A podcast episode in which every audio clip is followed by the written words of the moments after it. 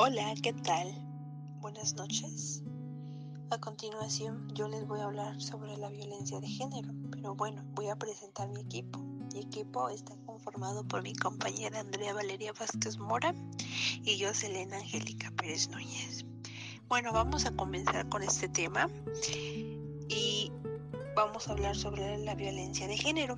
Para empezar, ¿qué es la violencia de género? Bueno, es toda aquella conducta o amenaza que se realiza de manera consciente que causa daño físico, psicológico, sexual o económico. Se conoce como violencia de género al maltrato que ejerce un sexo hacia el otro, que puede ser de un hombre a una mujer o viceversa. La violencia de género tiene su origen en la cultura, en la educación, en la religión, en las leyes y en el propio lenguaje que se ha mantenido a la mujer en una condición de supuesta eh, como ser infiel, pero en definitiva eh, la mujer no tiene derecho a decidir sobre su propia vida. Y también las mujeres pueden llegar a violentar a un hombre. Y una de las más comunes para eh, decir que es una causa eh, puede ser el alcoholismo y también puede ser la intolerancia. El que consume unas drogas, también eso puede ser.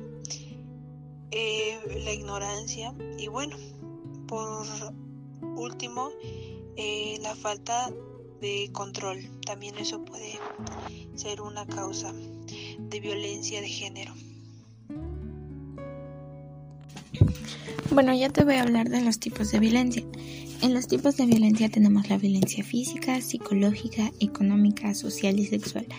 Bueno, en la violencia física es aquella que puede ser percibida objetivamente por otros, que más habitualmente deja huellas externas. Se refiere a empujones, mordiscos, patadas, puñetazos, etc., causados con las manos o algún objeto o arma. Es la más visible y por lo tanto facilita la toma de conciencia de la víctima, pero también ha supuesto que sea la más comúnmente reconocida social y jurídicamente en relación fundamental con la violencia psicológica, eh, la violencia psicológica aparece inevitablemente siempre que hay otro tipo de violencia. Supone amenazas, insultos, humillaciones, desprecio hacia la propia mujer, desvalorizaciones con su trabajo, sus opiniones, implicada con una manipulación en la que incluso la indiferencia o el silencio provocan que ella tenga sentimientos de culpa e indefensión, incrementando el control y la dominación del agresor sobre la víctima que es el objetivo último de la violencia de género. Dentro de esta categoría podría incluirse otros tipos de violencia que llevan aparejando sufrimiento psicológico para la víctima y utilizan las coacciones, amenazas y manipulaciones para lograr sus fines.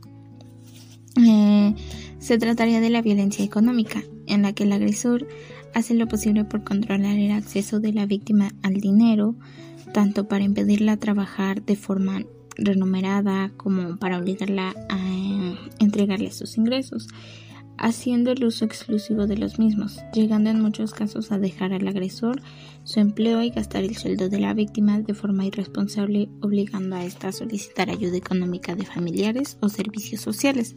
También es habitual la violencia social, en la que el agresor limita los contactos sociales y familiares de la pareja, aislándola de su entorno y limitando así su apoyo social importantísimo en estos casos.